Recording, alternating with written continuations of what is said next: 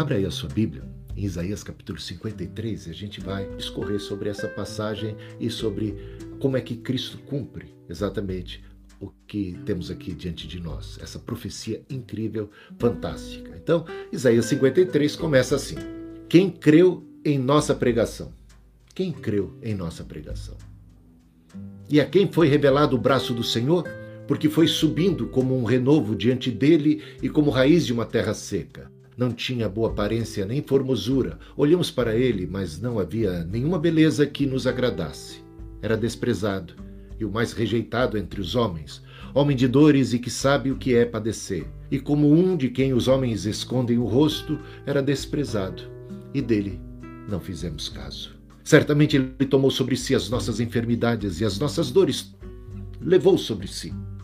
E nós o considerávamos como aflito, ferido de Deus e oprimido, mas ele foi traspassado por causa das nossas transgressões e esmagado por causa das nossas iniquidades. O castigo que nos traz a paz estava sobre ele, e pelas suas feridas fomos sarados. Todos nós andávamos desgarrados como ovelhas, cada um se desviava pelo seu próprio caminho, mas o Senhor fez cair sobre ele a iniquidade de todos nós. Ele foi oprimido e humilhado, mas não abriu a boca.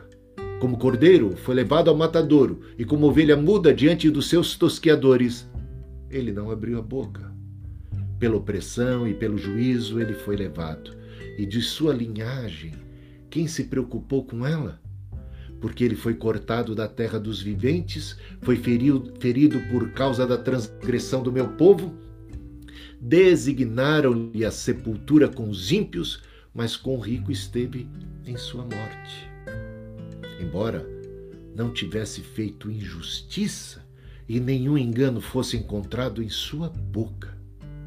Todavia, ao Senhor agradou esmagá-lo, fazendo-o sofrer. Quando ele der a sua alma como oferta pelo pecado, verá a sua posteridade e prolongará os seus dias. E a vontade do Senhor prosperará nas suas mãos, ele verá o fruto do trabalho de sua alma e ficará satisfeito. O meu servo, o justo, com seu conhecimento, justificará a muitos, porque as iniquidades deles levará sobre si. Por isso, eu lhe darei a sua parte com os grandes, e com os poderosos ele repartirá o despojo, pois derramou a sua alma na morte e foi contado com os transgressores. Contudo, levou sobre si o pecado de muitos e pelos transgressores intercedeu. Isso aqui é uma profecia. Isso foi escrito centenas de anos antes de Jesus nascer e parece um retrato fidedigno. Parece uma reportagem daquilo que aconteceu ali na cruz. Descreve nosso Senhor Jesus Cristo como uma ovelha muda diante dos seus tosqueadores e, e, diz aqui claramente que ele não era uma ovelha passiva que não teve como se defender, ele entregou a sua vida. Ah, ele disse isso. Ninguém tira a minha vida, eu é que a dou voluntariamente. Ao contrário das ovelhas do Antigo Testamento que iam para o sacrifício e que não tinham escolha, elas eram aprisionadas e dominadas e levadas, querendo ou não, para o sacrifício. Não foi o caso de nosso Senhor Jesus Cristo ele deu voluntariamente, ele se entregou. Ele não precisava ter passado por isso, ele podia ter evitado. Pedro, inclusive, tentou defendê-lo. Pedro tinha como que uma espada em suas mãos, até cortou a orelha de Malco na tentativa de defender a Jesus. Jesus falou para Pedro: Pedro, embainha a tua espada. Você não sabe que se eu quisesse, eu convocaria uma legião de anjos para me proteger, para me salvar? Jesus disse para Pilatos: Nenhum poder você teria sobre mim se do alto não te fosse concedido. Jesus é uma ovelha que se entrega, que não abre a sua boca, que não reivindica seus direitos, que não faz uso do seu poder para se livrar que se submete, que é uma ele obedece ao plano traçado pelo Pai, pelo Filho, pelo Espírito Santo, por ele mesmo. Ele se dá. Ele, ele abre mão, ele abdica da sua glória e de tudo mais. Agora veja só como é que começa esse, essa profecia. Quem creu na nossa pregação? Quem creu? Quem acreditou? Quem deu crédito? Você sabe que Jesus veio para os que eram seus, os judeus em primeira mão. Mas os seus não o reconheceram, não o receberam, fizeram pouco caso dele e acabaram conduzindo para a cruz. Ah, mas Jesus não foi aclamado rei quando ele entrou em Jerusalém? Não disseram Osana, bendito rei que vem em nome do Senhor?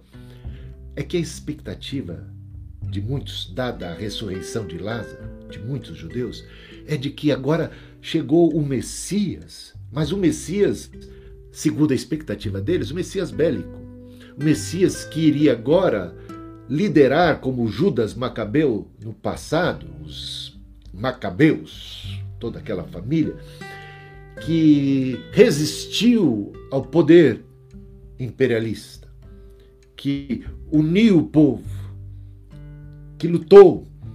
Então eles esperavam, e os próprios discípulos esperavam algo semelhante.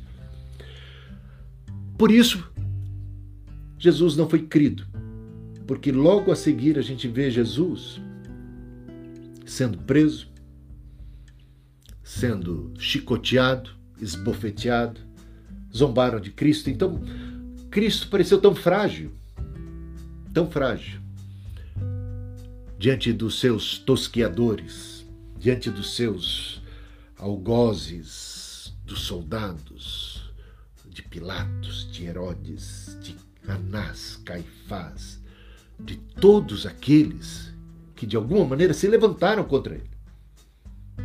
Jesus nada fez, não resistiu, se entregou, e isso foi motivo de confusão para os discípulos. Não é dito que havia uma profecia que se cumpre ali na ocasião da prisão de Jesus? Fere o pastor e as ovelhas se dispersam. Ao ferirem o pastor, as ovelhas se dispersaram. Jesus já havia anunciado que os discípulos acabariam negando, acabariam é, fugindo, com medo, confusos. E o que aconteceu foi exatamente isso. Quando Jesus foi preso e se entregou, estava agora capturado, estava agora amarrado, estava agora nas mãos dos seus adversários, os discípulos confusos, cada um perdas, para que te quero, saída pela esquerda, saída pela direita, como o antigo desenho, né, o leão da montanha que não era muito corajoso. E Jesus ficou só. Até seus discípulos o abandonaram. Que coisa, que situação. Que situação. Confusos. E a gente vê acontecendo, a gente vê acontecendo, por exemplo, com aqueles dois, quando Jesus ressuscita, mas ainda não tinha aparecido a todos, ele se apresenta a dois discípulos no caminho de Emaús que estão regressando para casa, cabisbaixos, tristes. Lembram disso? E ele pergunta para eles ah, qual é o motivo de tal abatimento, de tal tristeza. Sabe qual é a resposta desses discípulos? É, vocês, você não ouviu falar? E aí eles começam a descrever, falar da expectativa que tinham de que aquele Jesus fosse o, o Messias. Mas eles esperávamos que fosse. Esperávamos, mas ele morreu. Já faz três dias. Ele morreu. Estamos regressando para casa, cabisbaixo, estamos frustrados. Frustrados. Então, uh, os próprios discípulos não acharam que foi um, sabe, uma ilusão uma boa, maravilhosa ilusão que acabou não dando em nada. Frustrados, regressavam para casa e aquela conversa você sabe como é que termina. Jesus está ali presente. Jesus ressuscitou. Mas os discípulos, quando veem Cristo sendo preso, então, e depois morto, isso, isso traz muita confusão para eles. O que, que eles esperavam como judeus? Um Jesus bélico, um Jesus tipo guerreiro eh, Davi, que vai ser um general de batalha de guerra, que vai se levantar contra o opressor, contra Roma e contra tudo aquilo que os oprime, vai dar para eles autonomia, independência, vai restaurar o reino de Israel nos termos do, do Antigo Testamento, dos dias em, da, do, do apogeu davídico, dos dias de Salomão. Pensavam isso. Essa era a expectativa dos judeus, né? Um governo semelhante ao rei Davi, que pune os inimigos de Israel, que restaure uh, uh, o, o, reino a Israel, né? E que inicia um período né, de paz e de obediência à Torá e tudo mais. Né? Essa expectativa deles tem a ver com. Um, é como se o Davi se levantasse e enfrentasse Golias ali prefigurado ali, que prefigurava o Império Romano e, e o destruísse e desse a Israel toda a autonomia política que eles tanto almejavam. Então, algo muito mais bélico. Né? Então, o, o símbolo deles era um cetro de rei, né? E tinha os textos bíblicos que favoreciam essa, essa ideia e eles se baseavam neles e, e, e criavam e desenvolviam toda a sua teologia, toda a sua expectativa messiânica baseada única e tão somente nesses versículos e ignoravam outros tantos. Eu vou citar os versículos aqui que falam dessa expectativa de um Messias mais bélico, tá? Ó, por exemplo, é, Salmo número 2, dos versículo, versículo 8 e 9. Pede-me, eu te darei as nações por herança e as extremidades da terra por sua possessão. Com vara de ferro as regerás e as despedaçarás como um vaso de oleiro. E também Isaías 31, versículos 4 e 5. Assim o Senhor dos exércitos descerá para pelejar sobre o, o monte Sião e sobre o seu outeiro como pairam as aves, assim o Senhor dos Exércitos amparará Jerusalém, protegê-la e salva-la, poupa-la e livrá-la. E é, Isaías 17, 13. Rugirão as nações como rugem as muitas águas, mas Deus as repreenderá e fugirão para longe. Serão afugentadas como a palha dos montes diante do vento e como pó levado pelo tufão. E por fim, 2 Samuel 7,16: Teu trono será estabelecido para sempre. E sempre entendendo tudo isso em termos bélicos, em termos de guerra, em termos de força. E desconheci alguns textos bíblicos que dizem nem por força, nem por violência, mas pelo meu espírito. Ah, e vamos então aos textos bíblicos que falam do Messias como pastor, por exemplo.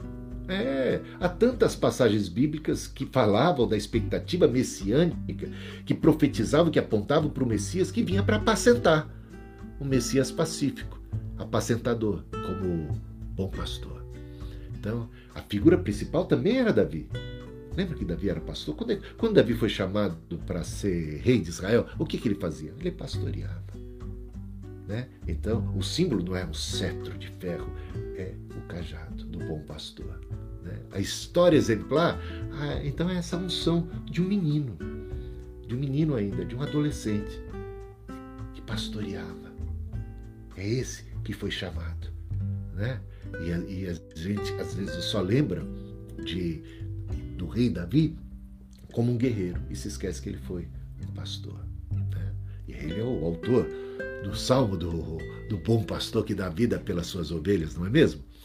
Então, tem os textos bíblicos proféticos a respeito do Messias que caminham, que apontam, que prefiguram, que caracterizam o Messias como pastor. Dá uma olhada só. E tu, ah, vou só dar a referência primeiro, Miqueias, capítulo 5, dos versículos 2 a 5. E tu, Bere, be, opa, e tu, Belém Efrata, pequena demais para figurar como grupo de milhares de Judá. De ti me sairá o que há de reinar em Israel, e cujas origens são desde os tempos antigos, desde os dias da eternidade. Portanto, o Senhor os entregará até o tempo em que a que está em dores tiver dado a luz. Então, o restante de seus irmãos voltará aos filhos de Israel. Ele se manterá firme e apacentará o povo na força do Senhor, na majestade do nome do Senhor, seu Deus, e eles habitarão seguros, porque agora será ele engrandecido até os confins da terra. Este será a nossa paz. Quando a Síria vier à nossa terra e quando passar sobre os nossos palácios, levantaremos contra ela não armas de guerra. Não. A Síria, um adversário terrível de Israel, histórico. Quando ela se apresentar, nós levantaremos, veja só a profecia, nós levantaremos contra ela sete pastores. Não armas de guerra, sete pastores e oito príncipes dentre os homens. Outro texto, Salmo 23, o Senhor é meu pastor. Outro texto, né? O próprio Jesus dizendo: Eu sou bom pastor, e o bom pastor dá a vida pelas ovelhas. Cumpre Isaías 53, dá a vida pelas ovelhas. Né? Cristo cumpre o papel messiânico, em especial como bom pastor. Né? É o rei, é o rei, mas é um rei não de caráter bélico, é um rei que não vem conquistar com armas de guerra, que entra em Jerusalém não montado num cavalo poderoso e, e, e acompanhado de um exército bem armado para fazer frente aos seus adversários, aos adversários de Israel. Não, ele entra humilde, manso, montado num jumentinho. Zacarias 9:9 alegra-te, Jerusalém exulta, Sião, porque o teu rei vem a ti, não como os outros reis, déspotas, tiranos, vorazes, guerreiros, sanguinários opressores, dominadores que se impõem pela força. Não, o teu rei vem a ti e isso é motivo de muita alegria. Montado num jumentinho manso, humilde e justo, mãe de justiça e de paz. Montado no jumentinho. E o Cordeiro de Deus Veja só Apocalipse 7, 17. Pois o cordeiro que se encontra no meio do trono.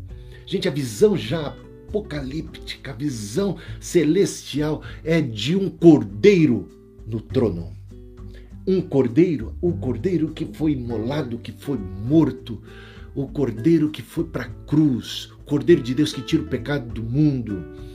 Não é um déspota, não é um tirano, não é um guerreiro, não é um sanguinário, é um cordeiro de Deus que está no trono. E o que é que ele faz no trono? Ele os apacentará. Ele cumpre a profecia messiânica. Ele é o bom pastor que dá vida pelos seus, pelos seus, pelas suas ovelhas. Ele os guiará para as fontes da água da vida e Deus lhes enxugará dos olhos toda lágrima. Ele vai governar como pastor. Tantos textos. Miqueias 5:4, ele apacentará o povo na força do Senhor. Ezequiel 34, 23. E suscitarei para elas um só pastor, e ele as apacentará. Miqueias 5:5 Ele será a nossa paz. E Zacarias 9:10 Destruirei os carros de Efraim e os cavalos de Jerusalém, e o arco de guerra será destruído. Ele vem manso, humilde, montado num jumentinho e sem armas de guerra, ele vai destruir as armas de guerra. Essa é a profecia. Ele veio para destruir as armas de guerra. Né? É uma coisa muito interessante como ele governa como bom pastor. Ah, Jeremias 23, versículo 5. E eu suscitarei a Davi um germe justo, e rei que é, reinará e agirá sabiamente, e executará o juízo e a justiça na terra, sabiamente. E Bom, Zacarias 9,9 já falamos, e aquela profecia de Isaías, capítulo 61, que foi inclusive o primeiro texto que Jesus Cristo leu na sinagoga quando do início de seu ministério. Claro, o primeiro milagre ele realizou em Caná da Galiléia. Mas quando ele entra numa sinagoga pela primeira vez e ali inicia seu ministério, sabe o que, que ele lê? Isaías 61. Vamos dar uma olhada no que diz Isaías 61, que é um texto messiânico. Isaías 61. O Espírito do Senhor está sobre mim, porque o Senhor me ungiu, e ungido é Messias, é Rei. O Senhor me ungiu para pregar boas novas aos quebrantados. Então, veja que os judeus se esqueceram de que o ungido seria um pregador.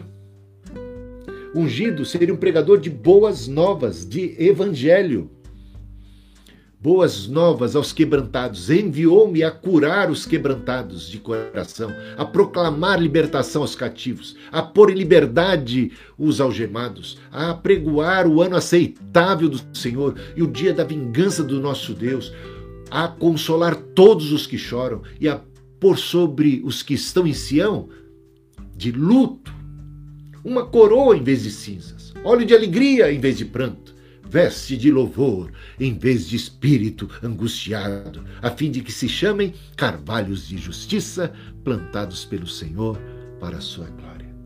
E aí, depois de ler Isaías 61, exatamente esse texto, ele fecha ali as Escrituras, volta-se para os judeus, fariseus, saduceus, os que se encontravam ali presentes, sacerdotes até, e diz: hoje, hoje, se cumpre a profecia que vocês acabaram de ouvir. Hoje. Certa vez, o próprio João Batista teve dúvidas se Cristo era realmente o Messias. Ele esperava também, como todo judeu, o Messias mais bélico que fizesse guerra. Inclusive, ele desafiou Herodes, foi parar na cadeia. Ele estava esperando que Jesus fosse lá libertá-lo da cadeia, ele tinha essa expectativa. E ele ficou confuso porque de repente ele se vê preso e está chegando a hora do, da sua execução, porque ele foi condenado à morte ali pelo João Batista. Lembra todo aquele episódio de Herodias e tal? Cadê Jesus? Cadê a libertação? Cadê a ação do Senhor revolucionária para acabar com esse, com esse opressor? Para bater de frente agora, imediatamente, contra tudo isso que, que nos oprime, todo esse mal, toda essa injustiça. Cadê o Senhor? E ele, ele ficou frustrado, ele ficou confuso lá na prisão. Lembram-se disso? Que fez João Batista? Ele mandou seus discípulos um recado, né? Ei, procurem a Jesus. Pergunta para ele. Pergunta para ele se era ele mesmo, o Messias. Não foi ele que havia anunciado que Jesus era o Messias, mas agora ele estava em dúvida. Era um ser humano. Entrou em crise. Pergunta para ver se é ele o Messias esperado ou se devemos esperar outro. E qual não foi a resposta de Jesus? Praticamente aqui, citando Isaías 61. Diga para ele que o que está lá na profecia a respeito do Messias está se cumprindo libertação para os cativos, cura para os enfermos, para os abatidos, e aos pobres é pregado as boas novas do Evangelho, hein? Foi isso. E essa resposta veio para João Batista, e João Batista foi consolado, confortado, animado, revigorado na sua fé. É, o reino chegou, mas chegou de um jeito diferente. Esse rei é de uma estirpe é de uma toada, usando aí o linguajar mais moderno, é de uma outra vibe. Ah, é da paz. Ele é o príncipe da paz. Ah, ele, tá, ele veio promover uma revolução. Ele veio para desfazer as obras do diabo. Ele veio para acabar com os carros de guerra. Ele tem um plano. Ele veio plantar a semente do reino. E essa semente do reino, ela cresce. E ninguém pode com ela as portas do inferno não prevalecerão contra a igreja, contra o, o reino de Deus, que Jesus disse: o reino de Deus está no meio de vós. Se eu expulso demônios pelo Espírito Santo de Deus, é chegado o reino de Deus. Porque ninguém entra na casa do valente para saquear-lhe os bens. E olha que Jesus estava saqueando os bens. Aquilo que estava nas mãos de Satanás, o mundo que estava em trevas, de repente viu uma grande luz. E o que fazia Jesus? Pregava o evangelho, libertava os cativos, os cativos do diabo. Uma pessoa endemoniada com dois mil espíritos malignos, tomando e oprimindo em Jesus uma palavra. E a libertação. E essa pessoa era apresentada completamente em perfeito juízo, sentada, equilibrada, restaurada, vestida, recuperada a honra. Jesus veio desfazer as obras do diabo e estava operando. Ele disse: Ninguém entra na casa do valente para saquear os bens sem primeiro não amarrar o valente. A primeira medida que Jesus tomou ao vir esse mundo foi amarrar Satanás. João 12, ele diz assim: É chegada a hora de ser expulso o príncipe desse mundo. Ele disse também: em Lucas capítulo 10, eu via Satanás caindo como um relâmpago. Eis que eu vos dou poder e autoridade para pisar sobre todo o mal, sobre é, todo maligno, serpentes, escorpiões, tudo que representa o maligno, eu dou poder para vocês, autoridade. Jesus, antes de subir aos céus, disse aos seus discípulos: Todo poder me foi dado no céu e na terra. Jesus reina, está sentado no alto e sublime trono. E Paulo fala que Jesus 1 Coríntios 15, versículo 25, confere lá. 1 Coríntios 15, versículo 25. É necessário que ele reine, colocando um a um seus inimigos debaixo dos pés. Versículo 26, o último inimigo, a morte. Esse reinado está em processo desde a primeira vinda de Cristo até a sua segunda vinda, e é por ocasião da segunda vinda que o último inimigo, que é a morte, tragado será pela vitória, pela ressurreição. O Senhor está num processo. Ele reina, esse seu reino se expande. Veja a profecia de Daniel, capítulo 2. Conhece aquela, aquele sonho da, da estátua de Nabucodonosor, que ele nem lembrava do sonho e ficou encafifado, sabia que era um sonho perturbador e tentou fazer com que todo mundo todos os sábios, magos, feiticeiros, bruxos tentassem adivinhar que sonho ele tinha tido e decifrasse o significado dele e ninguém apareceu, ninguém conseguiu, a não ser o profeta de Deus, o homem de Deus, Daniel. Esse trouxe o discernimento, trouxe, inclusive, olha, você sonhou isto e o rei ficou bobo. É verdade, eu sonhei exatamente uma estátua assim. É, agora eu lembro bem. E o significado dela é esse. Aqui fala de uma sucessão de reinos. Era o reino ali que começava pelo reino da Babilônia, pelo Império Babilônico, sucedido pelo Império Medo-Persa, depois pelo Império, gente, pelo Império Macedônico, o quarto império que vinha na sequência, o Império Romano. E é dito nessa profecia, nesse decifrar do sonho de Nabucodonosor, por Daniel, que nos dias desse quarto reino, desse quarto império, Deus suscitaria sem auxílio de mãos humanas. Uma pedra, sem auxílio de mãos humanas. E esta pedra rolaria, e à medida em que ela rolava, ela se tornava maior. E ela se chocaria contra a estátua que representa os impérios deste mundo: Império Romano, Império Macedônico, Império Persa, Império Babilônico qualquer império, representação de todos esses impérios. Nos dias do quarto império, do Império Romano, Deus suscitaria uma pedra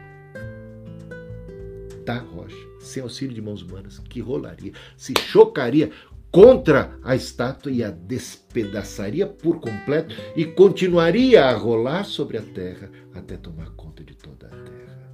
Num processo, num processo de crescimento. Lembra as parábolas do reino de Deus que falam de algo que cresce como um grão de mostarda, pequeno, ínfimo, a, a princípio desprezível. Quem creu? A quem se manifestou o braço do Senhor foi desprezado. Não apenas Cristo, a igreja foi desprezada. Torturados, mortos, perseguidos. Quem são esses? Quem são esses? Mas de repente, essa semente tem no seu DNA Cristo do cabeça, tem o DNA do cabeça. E ela está destinada a se chocar contra o Império Romano. O que, que aconteceu com o Império Romano? Ele caiu. A igreja está aí. Ah, bom, lembre-se que a igreja, a parábola do reino fala que a igreja também. É, bom, o joio foi plantado no meio do trigo, né? Então a gente tem muito trigo e muito joio e uma mistura, e às vezes é difícil discernir o que é trigo e joio. Olha, haja discernimento espiritual. Eu acho, como Jesus falou, só mesmo na consumação dos séculos vamos ter condições precisas de ver a separação entre cabritos e ovelhas, entre joio e trigo. Mas a igreja está aí. A semente do reino de Deus. Há um remanescente fiel e verdadeiro no meio da turba, no meio da confusão. Há um remanescente e ela se expande. Ela cresce a sua influência, como sal da terra, como luz do mundo, também se expande, apesar das ações do inimigo ainda presente, plantando na calada da noite o trigo e pintando e bordando, mas o poder da igreja é maior. As portas do inferno não podem prevalecer contra ela e ela avança, fazendo discípulos de todas as nações na autoridade daquele que tem todo o poder no céu e na terra. Fiz um resuminho aí, né, para ver que realmente o rei chegou. Só que ele não chegou de acordo com as expectativas dos judeus. Tem mais passagens e eu chamo a atenção de vocês agora para aquelas profecias que fazem coro, profecias de Isaías, principalmente da segunda metade do, do texto de Isaías, começa-se a falar muito sobre o servo sofredor, o Messias como o servo sofredor. Sabia disso? E não é apenas Isaías 53, não. Muitas outras passagens, eu vou agora citar algumas, só para você ter uma consciência de como, como é que é o negócio. Há muito texto que apontava para Cristo, para o Cristo ungido, o Messias, aquele rei de Israel tão esperado, profetizado, em termos do servo sofredor. Isaías 49, versículos 6 e 7. Vamos lá? Para você, é muito pouco ser o meu servo para restaurar as tribos de Jacó e trazer de volta o remanescente de Israel. Farei também com que você seja uma luz para os gentios. A vocação de Abraão aqui se cumprindo. Não, não benção só para você, não é, é para você represar a bênção, não é só para você ser o tal, é para que através de você a bênção se espalhe e alcance ser bênção para todas as famílias da terra. Então, veja só, farei também com que você seja uma luz para os gentios, para que você seja a minha salvação até os confins da terra. Quem é que cumpre isso? Não é o Cristo? Não é o Messias? É pouco para você o Senhor está dizendo, Deus, o Pai está dizendo. É pouco para você, Jesus, ser o Messias restaurador de uma única nação. Você é o Rei dos Reis, o Senhor dos Senhores. E você vai ser luz para os gentios e não apenas para os judeus, para os gentios, para todas as nações. A salvação você vai levar para os confins da terra. O que, que Jesus disse que seria e deveria ser e é a nossa missão? Recebereis poder a descer sobre vós o Espírito Santo, semieis testemunhas, começando por Jerusalém, Judéia, Samaria, até os confins da terra. No céu, nós vamos ter salvos de todos os povos, tribos, línguas e nações, uma igreja bem-sucedida, o número de salvos como areia do mar, incontável. Uma igreja que fez discípulos de todas as nações, uma igreja vitoriosa, uma igreja que o Senhor está preparando, santificando para apresentá-la.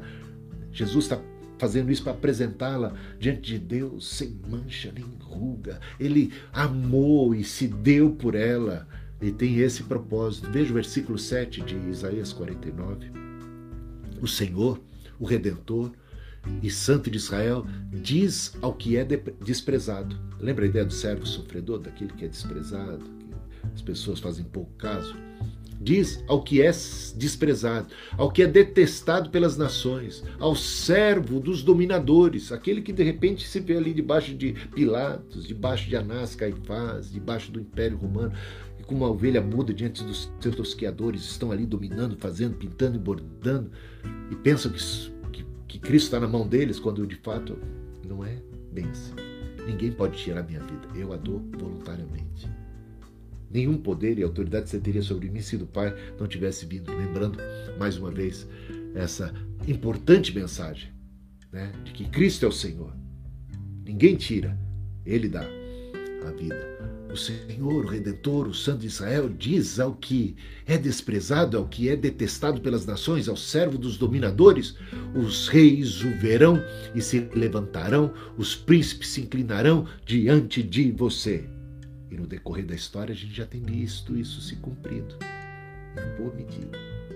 Mas no fim da história, quando Cristo voltar a segunda vez, todo joelho se dobrará, toda língua confessará que Jesus Cristo é o Senhor. Ah, que coisa. E Isaías 42, por exemplo, outro texto que fala do servo sofredor, versículos de 1 a 4. Olha que texto impressionante. Que profecia a respeito de Jesus. Eis aqui o meu servo, a quem sustenho, o meu escolhido em quem a minha alma se agrada pus sobre ele o meu espírito, e ele promulgará o direito para os gentios. Não clamará, não gritará, nem fará ouvir na praça a sua voz. Manso, humilde, montado no jumentinho. Não, rei, gritão. Não, rei cheio de pompa, que quer ganhar no grito, que quer se impor pela força, não. A atitude de Jesus é outra, bem diferente, né? Olha lá. E não clamará, não gritará, nem fará ouvir na praça sua voz. Não esmagará a cana quebrada, nem apagará o pavio que fumega. Com fidelidade promulgará o direito, não desanimará, nem será esmagado, até que estabeleça na terra a sua justiça e as terras do mar aguardarão a sua doutrina de Cristo. Sua palavra é perfeita. Quanta sabedoria, quanta admiração ela causa. Cristo não fala como qualquer homem, fala de cátedra. Tem um cabedal, tem uma, tem uma autoridade divina, sabedoria pura que causa admiração. Aos 12 anos de idade, Jesus já dialogava com os sábios em Israel, ali no templo, e deixava eles de boca aberta. Tal era a sabedoria, aquilo que saía já da boca de um menino, quanto mais da sua maturidade. Sermão da montanha, tantos outros ensinos, a palavra do Senhor, palavra do Senhor, sua doutrina, amável e tremenda doutrina. Quero agora caminhar aqui para os finalmente é, convidando você a abrir a sua Bíblia. Deixa eu ver aqui. Ah, tá. Em João, capítulo 13. Jesus entra em Jerusalém, montado no jumentinho, né? Purifica o templo e agora se reúne com os discípulos para a celebração da sua da Páscoa, que ele vai transformar na celebração da sua Páscoa. As atitudes de Cristo aqui, mais uma vez, corroboram para essa esse conceito do Messias, sim, do rei Jesus que veio para ser rei e com uma pegada pastoral de servo, sofredor. Alguém que não veio para ser servido, mas que veio para servir e dar a sua vida. Olha só, Evangelho de João, capítulo 13. Aliás, repare bem, o Evangelho de João, desde o capítulo 11, ele tem 21 capítulos, desde o capítulo 11, nós já nos encontramos na última semana, na semana derradeira. Interessante isso. Né? E até o capítulo 2 de João, né, no trecho que fala da purificação do templo, aponta, é algo que aconteceu também na semana derradeira. E então, do capítulo 11, que é a ressurreição de Lázaro, que já está acontecendo praticamente na última semana, na semana da morte de Jesus, da sua ressurreição, todos os eventos ali se desencadeando, veja, metade do, do Evangelho é dedicada a essa última semana, essa semana da Páscoa. Tal é a riqueza, a importância dela. Já tinha observado isso? Repara a ênfase que é dada.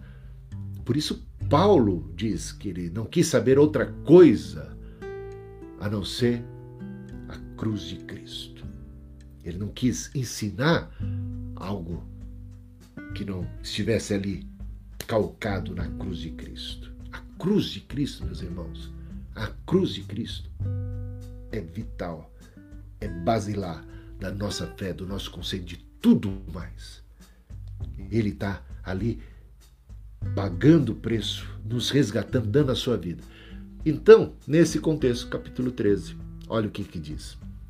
Antes da festa da Páscoa, sabendo Jesus que era chegada a sua hora de passar desse mundo para o Pai, tendo amado os seus que estavam no mundo, amou-os até o fim, até o ponto da própria morte.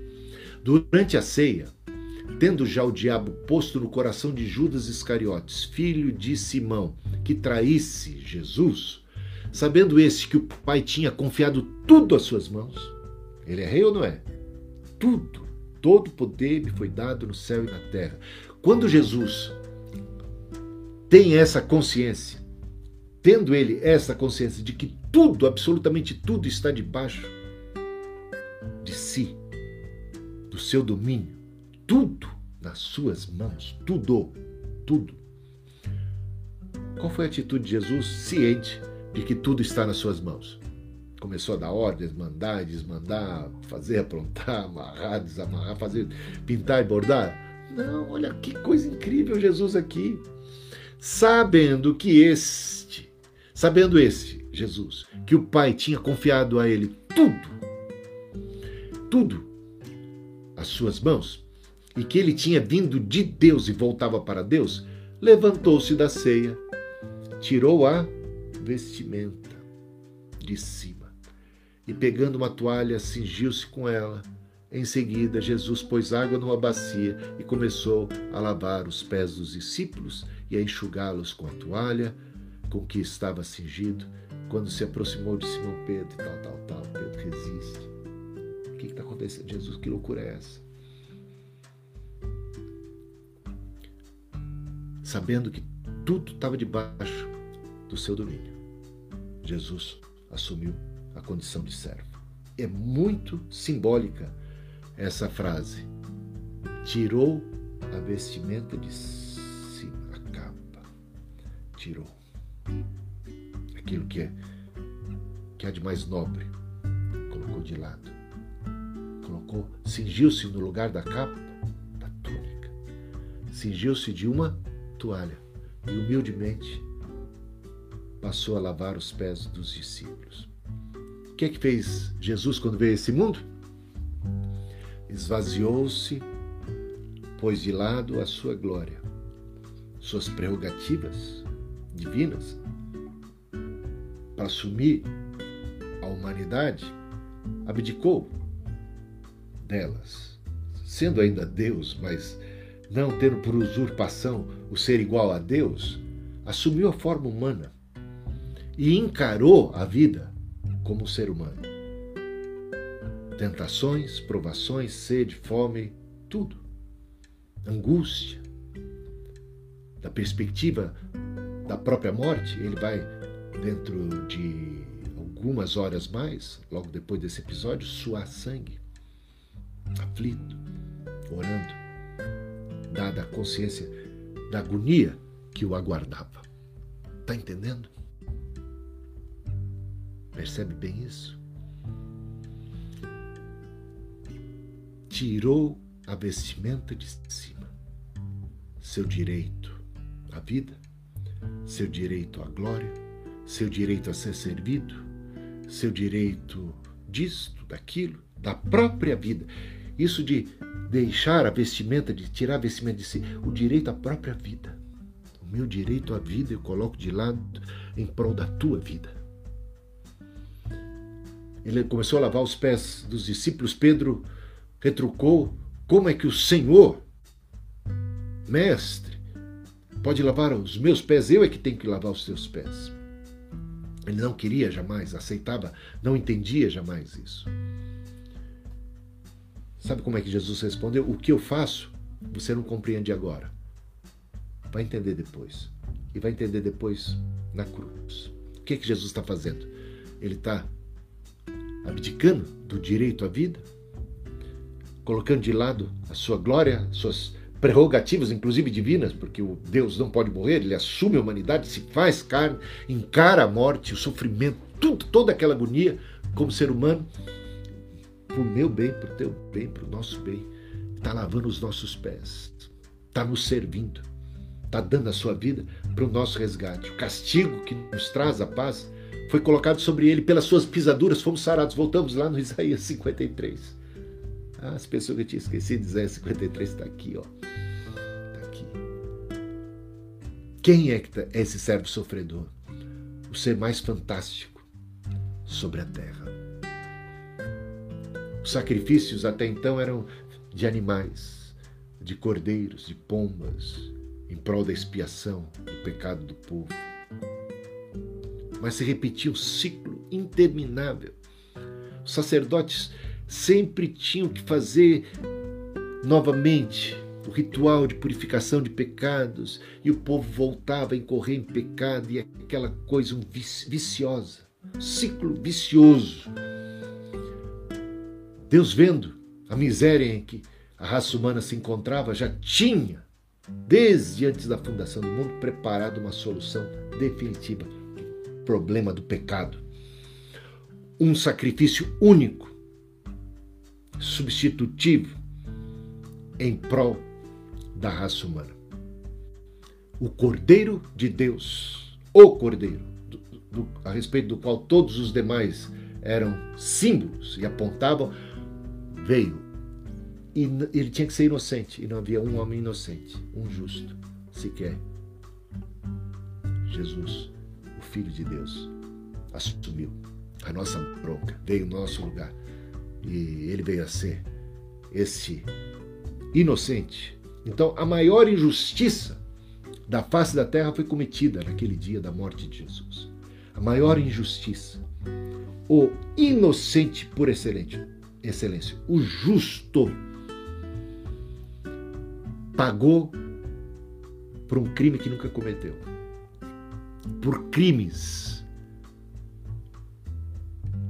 que nunca foram dele ele foi injustiçado. A maior injustiça da face da terra aconteceu.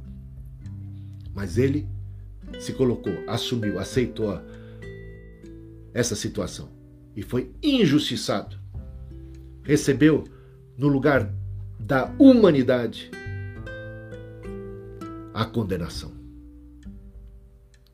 Por suas chagas somos sarados. Se eu não lavar os teus pés, Pedro, você não tem parte comigo. Você não tem parte na herança, na terra prometida, na Canaã celestial, na vida eterna. Deixa Jesus lavar os seus pés. Não seja orgulhoso. Pedro aprendeu rápido ali. Senhor, não só os pés, banho completo. Não precisa, Pedro. Aqueles que já foram lavados não precisam. Mas lavar os pés. Lavar os pés. Aplicar os méritos de Cristo na tua vida. O que é a salvação? Como se dá a salvação? Pela nossa bondade? Ninguém consegue ser bom o suficiente para merecer a salvação. Pelo cumprimento da lei? Não. Ninguém cons consegue, por mais que tente, cumprir toda a lei. Se falha num ponto, acaba sendo réu de juízo de todo. Moral, boa conduta. Tem gente que às vezes tem a ideia de que Deus, no dia do juízo final, vai colocar na balança as nossas boas ações e também as nossas más ações. Se a balança tiver mais peso nas boas ações, estamos salvos. É assim? Não. Como é que fica a questão dos pecados?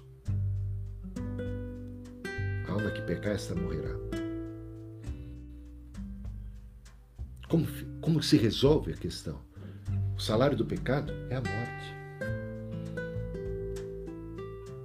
Deus encontrou uma solução e foi dar o seu próprio filho inocente para assumir a morte no lugar dos culpados. Como é que você então se beneficia dela hoje? Deixando Jesus lavar os seus pés. Deixando Jesus aplicar os méritos do que ele conquistou na cruz na tua vida. E isso se dá através da fé. Olhando para Jesus com fé, crendo. Quem creu na nossa pregação, essa é uma boa, uma boa notícia. Mas quem é que dá crédito? Aquele que crê será salvo. Quem não crê, disse Jesus, já está condenado. Jesus não veio para condenar, mas o juízo é esse. Ele veio como luz ao mundo, mas tem gente que ama mais as trevas do que a luz. Ele veio para salvar, para lavar, ele veio para redimir, ele, ele já propiciou, ele já, ele já aplacou a ira de Deus, o justo juízo sobre o pecado, ele já o véu do templo já se rasgou, ele é o Cordeiro de Deus que tira o pecado do mundo, mas você, para se apropriar disso, precisa olhar para ele com fé. E aquele que crê será salvo. Tá bom? É isso. É isso que nós temos aqui. E voltando lá, Isaías capítulo 53, mais uma vez, veja, ele não tinha aparência nem formosura. E muitos desprezaram o reino de Deus porque esperavam alguma coisa poderosa, briosa, fantástica, retumbante, força. Tem gente que só enxerga o reino de Deus em termos de algo bélico. Tem gente que tem isso na cabeça e não consegue enxergar o reino de Deus presente no meio de nós era desprezado, rejeitado entre os homens, homens de dores, que sabe o que é padecer, era desprezado e dele não fizemos caso. E tem gente que não faz caso de Jesus até hoje. Mas sabe de uma coisa? Tudo aquilo que ele sofreu, toda aquela humilhação, foi traspassado por causa das nossas transgressões, esmagado por causa das nossas iniquidades, e o castigo que nos traz a paz estava sobre ele, por isso, pelas suas pisaduras, por tudo que ele sofreu, nós fomos, fomos sarados, estávamos desgarrados como ovelhas para um lado para outro, mas o Senhor fez cair sobre ele o pecado de cada um de nós, de todos nós, toda a iniquidade. E como cordeiro, ele foi levado para o matador, para ser o cordeiro de Deus que tira o pecado do mundo. E designaram-lhe a sepultura com os ímpios. Ou seja, na verdade, ele morreu no meio dos transgressores, dois bandidos. Ele não merecia estar ali. E com o rico esteve na sua morte, foi sepultado no sepulcro de José de Arimateia uma pessoa rica. E aqui é dito, versículo 10: quando ele der a sua alma como oferta pelo pecado, verá sua posteridade e prolongará os seus dias, ele ressuscita, ele vence, ele cumpre o seu papel redentor. O meu servo justo, com seu conhecimento, justificará muitos, porque a iniquidade deles levará sobre si. E Jesus vive hoje no céu, intercedendo por nós, pecadores. É o nosso mediador. Romanos 8 fala que Jesus intercede, que o Espírito intercede, ele vive a interceder por nós. E nós não temos um sumo sacerdote que não pode se compadecer das nossas fraquezas. Não, antes um que, como nós em tudo, foi tentado a nossa semelhança e ele venceu as tentações, ele sabe que somos pó e por isso podemos recorrer a ele. Sabe, eu, eu assisti o filme No Alto da Compadecida, tem um livro do Ariano Suassuna, muito muito bom, inclusive, né? Só que ali tem aquele viés católico que fala da Maria como a compadecida, né? E Jesus como juiz, e com auxílio da compadecida, a, a compaixão vai sendo ministrada. Agora, só uma observação, né? É, que Jesus é o ser mais compassivo Não quero nem desmerecer a Maria, tá? Mas não tem para ninguém. Jesus é o ser mais compassivo que há. E nós, Hebreus capítulo 4, diz que nós podemos nos aproximar diante de Deus com muita confiança, baseados, não é em Maria, é na compaixão do Cristo, que como nós, se fez homem como nós, em tudo foi tentado, provado, sabe sabe o que passamos, sabe o que sentimos e pode realmente interceder por nós vive a interceder por nós. Nós temos em Cristo, não um juiz, um intercessor. Intercessor, cheio de compaixão. E ainda mandou o, o Espírito Santo, Paráclitos, que intercede por nós com gemidos inexprimíveis. Né? Amém.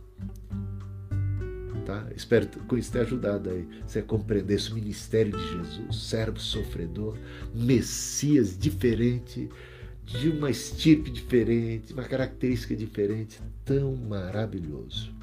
É esse nosso Senhor, cheio de graça, de misericórdia, diz: podemos então com confiança, já que temos um sumo sacerdote sobre a casa de Deus, que não é Anás e Caifás, que é Jesus Cristo, que sabe o que é padecer, sabe é, como nós nos sentimos, podemos nos aproximar diante de Deus com muita confiança para receber misericórdia, graça e socorro em ocasião oportuna. Estamos vivendo uma ocasião muito oportuna de necessidade de socorro, de graça, de misericórdia. Oremos ao Senhor. Pai Celestial, nos colocamos diante de Ti nesta hora, confessando os nossos pecados pecados que te levam, que te levaram à cruz. O Senhor morreu pelos nossos pecados por causa deles. E tristes confessamos que acabamos pecando por palavras, pecando por atitudes, pecando por pensamentos, pecando por omissão, pelo bem que deixamos de fazer pela caridade que deixamos de praticar, por falta de fé, por falta de confiança, por falta muitas vezes de descansar no Senhor. Não sabemos, às vezes, descansar no Senhor. Não sabemos confiar a nossa vida, a nossa alma, o nosso futuro nas tuas mãos para experimentar a tua promessa, a tua paz, a tua presença. Pecamos por preocupação, ansiedade, aflição desnecessária quando temos o Senhor por nós.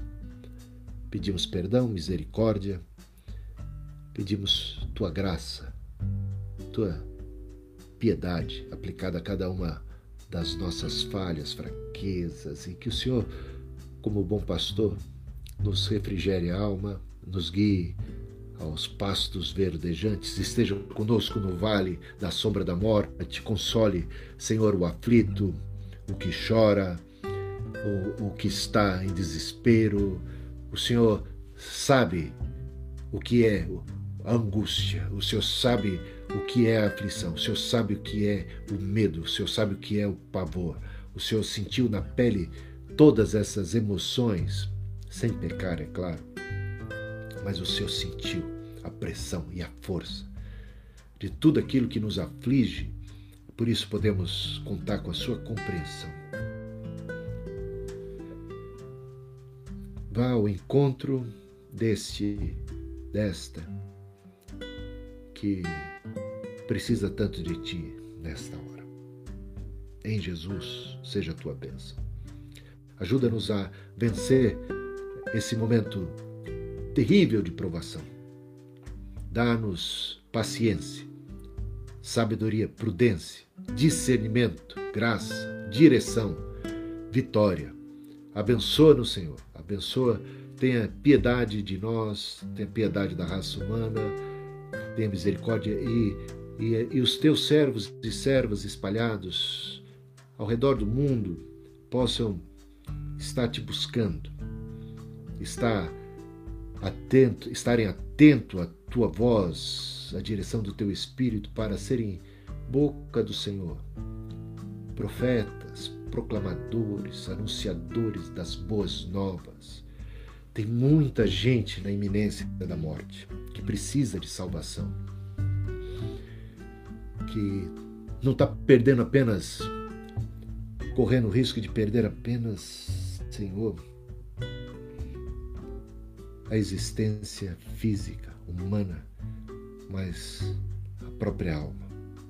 Ajuda-nos a estarmos sensíveis ao drama destes e sermos porta-vozes do Evangelho, embaixadores do Senhor, ministros da reconciliação.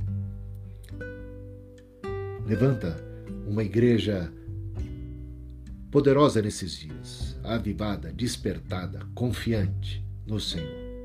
Prudente, mas confiante no Senhor. Sábia, mas também destemida. Em nome do Senhor.